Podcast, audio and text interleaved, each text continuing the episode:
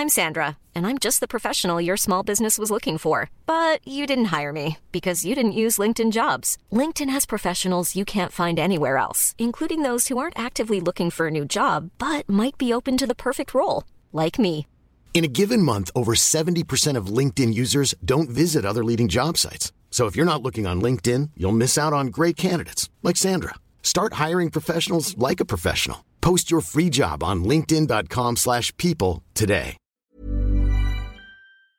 Allez, après cette semaine, disons, euh, chaotique, un peu euh, de notes positives aujourd'hui, on est parti ensemble pour un petit shot de bonnes nouvelles de la semaine en quelques minutes. Un format qu'on fait euh, chaque samedi en plus des actualités du jour, du lundi au vendredi, que ce soit sur YouTube ou alors en podcast audio. Bienvenue au passage à tous les nouveaux. Et on commence avec une première actualité aux États-Unis. Une entreprise a développé un vaccin pour protéger les abeilles contre la loque américaine. C'est une maladie qui décime aujourd'hui les abeilles. En fait, jusqu'à présent, quand la loque américaine était repérée, dans une colonie d'abeilles, eh bien les apiculteurs n'avaient pas d'autre choix que de brûler la ruche car euh, la maladie est extrêmement contagieuse et donc ça pourrait forcément mettre en danger d'autres abeilles. Et cette maladie en fait, elle est causée par une bactérie qui résiste au froid, au chaud, à la sécheresse aussi et qui reste contagieuse pendant plus de 40 ans à l'air libre. Il est donc quasiment euh, impossible de s'en débarrasser. Du coup face à ça, eh bien l'entreprise américaine Dalan Animal Health a eu euh, l'idée de produire un vaccin qui est tout bonnement d'ailleurs le premier vaccin pour insectes. Alors rien à voir cependant avec un vaccin pour les humains. Hein. Pour l'utiliser, on va pas piquer chaque abeille, vous l'imaginez, ce serait pas forcément euh, évident. Donc en fait, les apiculteurs devront euh, mélanger le vaccin à une pâte sucrée que chaque reine de colonie mangera. Et grâce à ça, eh bien tous les œufs qu'elle pondra seront immunisés contre la maladie. Alors je sais pas si les abeilles auront ensuite une application tous anti-lock américaine comme on avait nous euh, pour le Covid, mais en tout cas, forcément, c'est une bonne nouvelle et je vous mets des liens en description si vous voulez en savoir plus. Deuxième bonne nouvelle très rapidement, Guillaume Diop, un Français âgé de 23 ans, est devenu la première personne noire à être nommée danseur étoile de l'Opéra national de Paris. Cette distinction, c'est l'une des plus difficiles à atteindre quand on est euh, danseur. Et ce qui est impressionnant, c'est que euh, Guillaume Diop l'a obtenu sans passer par euh, la case premier danseur, qui est en fait le grade précédent. Alors c'est une bonne nouvelle pour lui en soi, évidemment, mais c'est aussi une bonne nouvelle dans le sens où ça peut inspirer peut-être d'autres jeunes derrière qui peuvent penser que ce domaine ne leur est pas réservé. Quoi qu'il en soit, du coup, bravo à lui. Troisième note toujours en lien d'ailleurs avec euh, l'inclusion, Michelle Yeoh est devenue la première femme asiatique à remporter l'Oscar de la meilleure actrice, et ce, après 95 ans de cérémonie. L'actrice malaisienne a été récompensée pour son rôle dans Everything Everywhere All at Once, et pendant son discours de remerciement, elle a évoqué justement cette question en disant, je cite, Pour tous les petits garçons et les petites filles qui me ressemblent et qui regardent ce soir, ceci est un symbole d'espoir et de possibilité. La quatrième actualité, c'est un pas en avant pour les droits des femmes en Arabie Saoudite, les femmes peuvent désormais exercer 13 métiers qu'elles ne pouvaient pas jusqu'ici. En fait, en Arabie Saoudite, les droits des femmes sont encore très restreints et les saoudiennes n'ont pas le droit de faire la plupart des métiers. Mais ces dernières années, eh bien, les choses ont commencé à changer et on a appris donc cette semaine que les femmes peuvent désormais devenir conductrices, aides-soignantes, couturières à domicile ou encore professeurs particuliers et agricultrices. Alors, on reste quand même évidemment très très loin de l'égalité entre les femmes et les hommes en Arabie Saoudite, mais il y a eu donc un certain nombre de modifications et euh, d'évolution euh, ces dernières années qu'on peut noter. Que puis euh, récemment, par exemple, les femmes sont autorisées à conduire ou encore à vivre seules,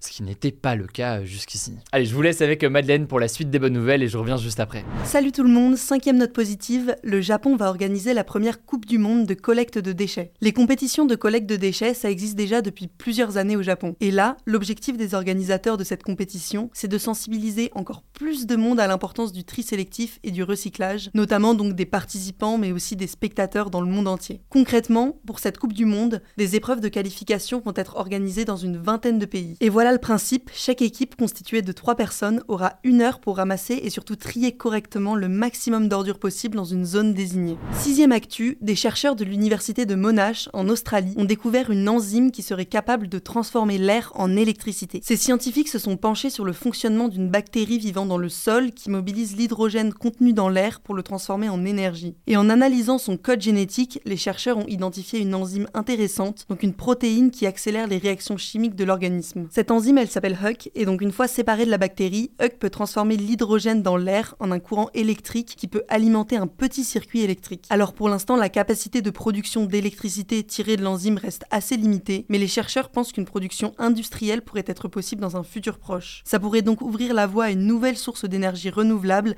et peu émettrice de CO2. Septième note positive en Inde, un couple de guépards a été relâché dans la nature. Le but, c'est de réintroduire l'espèce qui a disparu du pays il y a plus de 70 ans. En fait, autrefois, l'Inde abritait des guépards d'Asie, une sous-espèce de guépard, mais le dernier spécimen a été tué en 1947 par un prince indien. Et du coup, l'espèce a été officiellement déclarée éteinte dans le pays en 1952. Et donc là, cette année, le gouvernement indien a décidé de mettre en place un projet de réintroduction de l'espèce avec des guépards de Namibie à la place des guépards d'Asie. Un premier couple a été relâché le 11 mars dans le parc naturel de Kuno, dans le centre du pays, et d'autres guépards devraient les rejoindre prochainement. Les autorités espèrent que les guépards se reproduiront et que la population atteindra une centaine d'individus d'ici 10 ans. Huitième actu, et c'est une belle initiative, depuis lundi, à Metz, dans l'est de la France, les personnes aveugles ou malvoyantes peuvent suivre des matchs de football dans les tribunes grâce à un dispositif d'audio description. Cette initiative, elle vise à améliorer l'inclusion des personnes malvoyantes pour qu'elles puissent profiter de ce loisir comme tout le monde. Ça a été mis en place par le Football Club de Metz en collaboration avec l'association Univerjo, et concrètement, ça va permettre aux personnes souffrant d'un handicap visuel de pouvoir suivre les matchs grâce à une équipe d'audio-descripteurs qui les commenteront en direct. L'association espère aussi que ce partenariat avec le FC Metz servira de déclic aux autres institutions pour mettre en place des mesures semblables. Merci beaucoup euh, Madeleine. N'hésitez pas à me dire dans les commentaires ce que vous pensez de cette nouvelle formule. Là, cette semaine, on n'avait pas forcément un sujet qu'on voulait mettre en une,